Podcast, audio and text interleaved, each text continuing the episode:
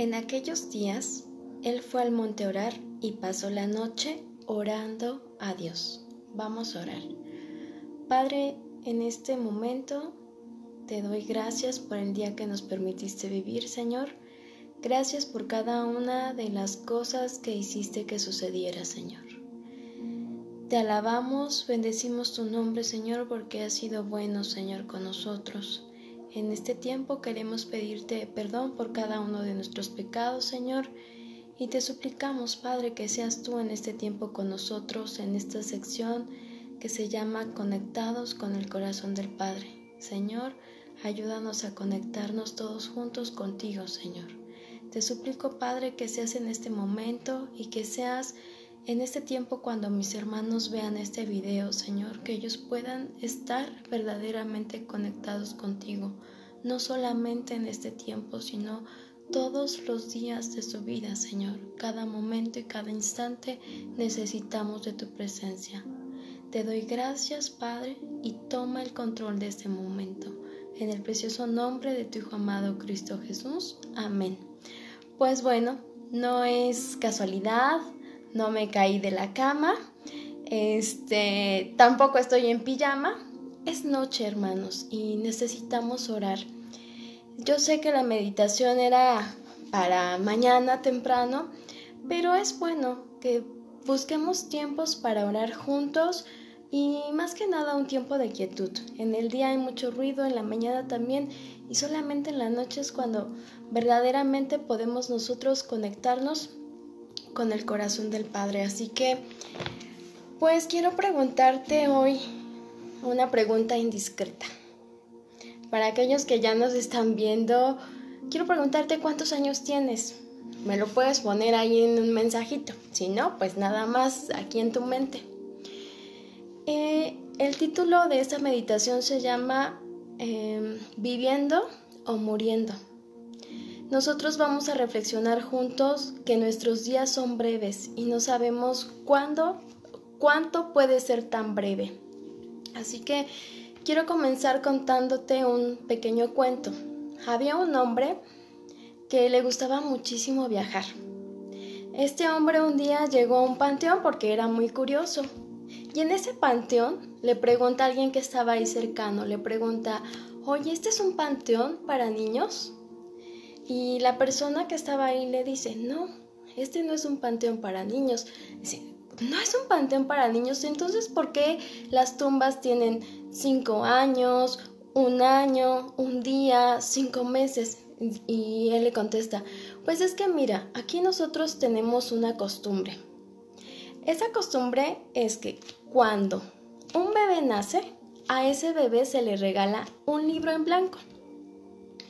Cuando ese niño crece y tiene uso de razón y sabe escribir, ese niño comienza a escribir en ese libro en blanco todos los días en los que él realmente fue feliz. Y así que cuando muere, nosotros no le ponemos en su tumba la edad con la que él murió, sino que vamos al libro y contamos cuántos días junto en edad, ¿cuántos días felices tú? Y entonces quiero preguntarte hoy nuevamente, ¿cuántos años tienes?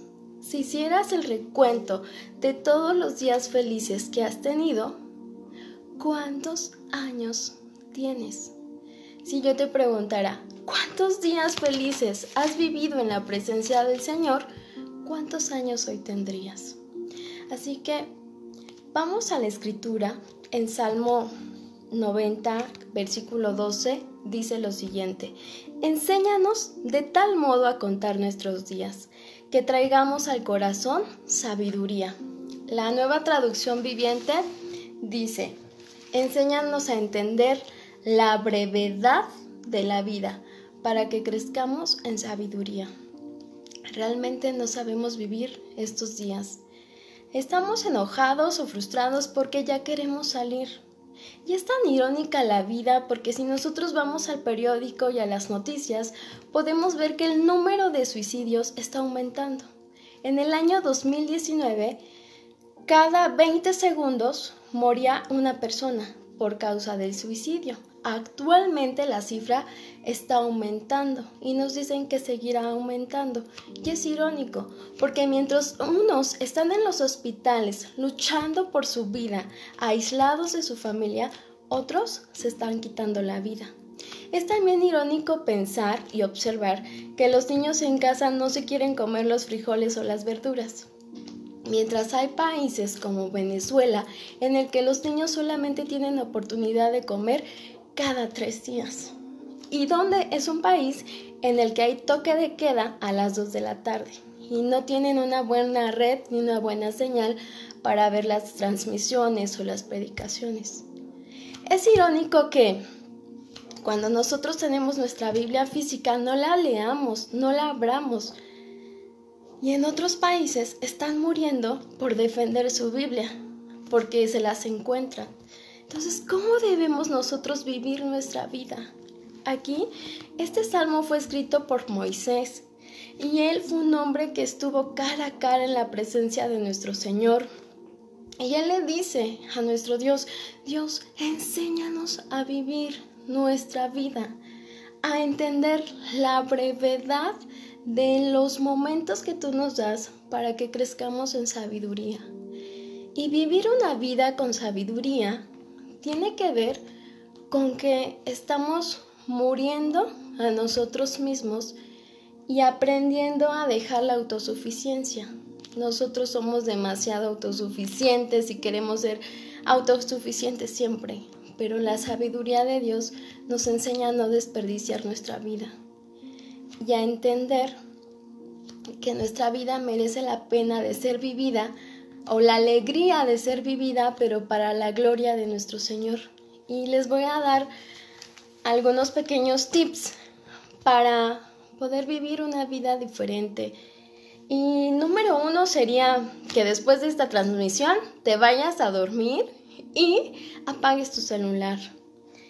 Dos, ser sabio el día de mañana que despiertes o más a rato, disfrutar y aprovechar el tiempo con tus seres queridos, dejar un poquito las redes sociales, alejarte de la televisión, de la tablet, de los juegos, tantito, desconéctate y conéctate con la vida, con el mundo real.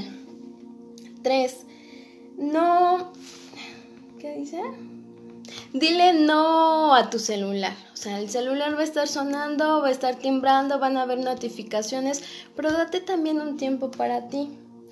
4. Abre tu Biblia. Este tiempo que pasamos en las redes viendo y esto y aquello, pues es tiempo fructífero en el que nosotros podemos pasar en la presencia de nuestro Señor. 5. Ya lo había mencionado, pasar tiempo con la familia es muy importante. 6. Es necesario que establezcamos tiempos para usar el teléfono. Y 7. Ah, y la más importante es pasa tiempo con Dios. Ahí, solito, en este momento, solita, en este momento, pasemos un tiempo con Dios y digámosle al Señor en oración lo que le dijo Moisés en Salmo versículo 12. Enséñame a contar mis días, que yo pueda traer a mi corazón tu sabiduría. Entonces ahí donde estás viendo esta transmisión, te invito a cerrar los ojos y a orar. Te invito a que primero ores eh, por ti, que podamos juntos arrepentirnos, clamar al Señor, pedir al Señor que podamos conectarnos cada día más con Él te pido que ores por tu familia, por tus seres queridos, por aquellos que están alejados, que puedan ellos entender que la vida es corta y no la tienen comprada. Te invito también, por favor, a, orar por el mundo. Te invito a orar por los misioneros, por sus predicadores, sus pastores. Entonces, vamos a orar. Desde ahí acompáñame y ora. Clama al Señor y busquemos esta conexión con Dios. Oremos. Padre, eh, te damos gracias por este momento de quietud, Señor, de tranquilidad. En esta noche te buscamos. Buscamos tu cara, Señor, como lo hizo Moisés. Permítenos encontrarnos contigo, Señor.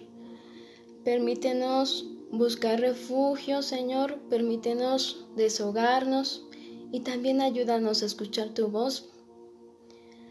Padre, queremos arrepentirnos de todo corazón, de todos nuestros pecados, Señor. Somos pecadores y no hay ni uno solo justo, Señor. Pero en esta noche, Padre, queremos hacer clic contigo, Señor.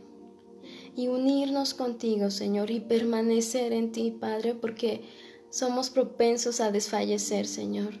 Pero aquí estamos, Señor. Te suplicamos que cada día tengamos el anhelo y la hambre de buscarte. No nos dejes, Señor, si no oramos. No nos dejes en paz, Señor, si no leemos tu Biblia, Señor, la Biblia, tu palabra, si no nos alimentamos, Padre. Ayúdanos, Señor, a tener ese deseo, esa inquietud por conocerte más y estar apasionados por tu palabra, estar apasionados por tu nombre, Señor. Tener esas ganas de ir a esa nación a la que nos has mandado, que es nuestro hogar, a compartir de tu palabra, no solamente con la Biblia, sino con nuestras acciones, Señor. Padre, en ese nombre queremos ponerte en tus manos a nuestra familia, a nuestros padres, Señor, a nuestros hermanos, a, toda nuestra familia, Señor. Tú sabes de aquellos corazones que están alejados, Señor. Tú sabes que, que hay mamitas que están clamando por sus hijos para que ellos se arrepientan, para que ellos vengan a tus pies, Señor.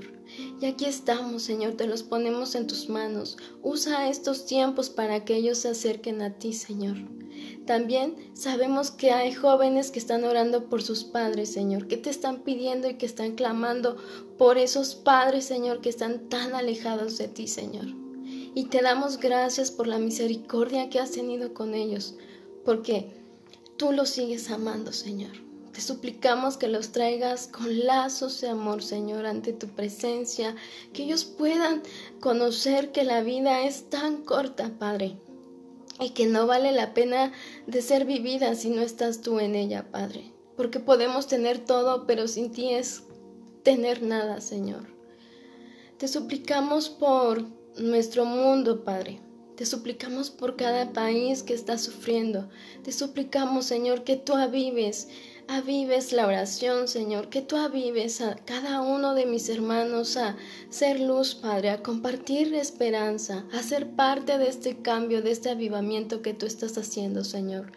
Te suplicamos, Padre Celestial, por esos enfermos, por esos médicos, Señor, por esos investigadores, Padre, que están buscando una vacuna, Señor. Sabemos que tú todo lo controlas, tú eres sabio, tú eres poderoso y en ti confiamos, Señor. Estamos en tus manos.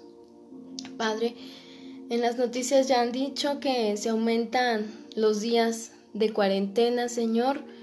Y te damos gracias, Padre, porque tú todavía quieres seguirnos mostrando y enseñando esto, que necesitamos ser sabios para administrar nuestro tiempo, Señor.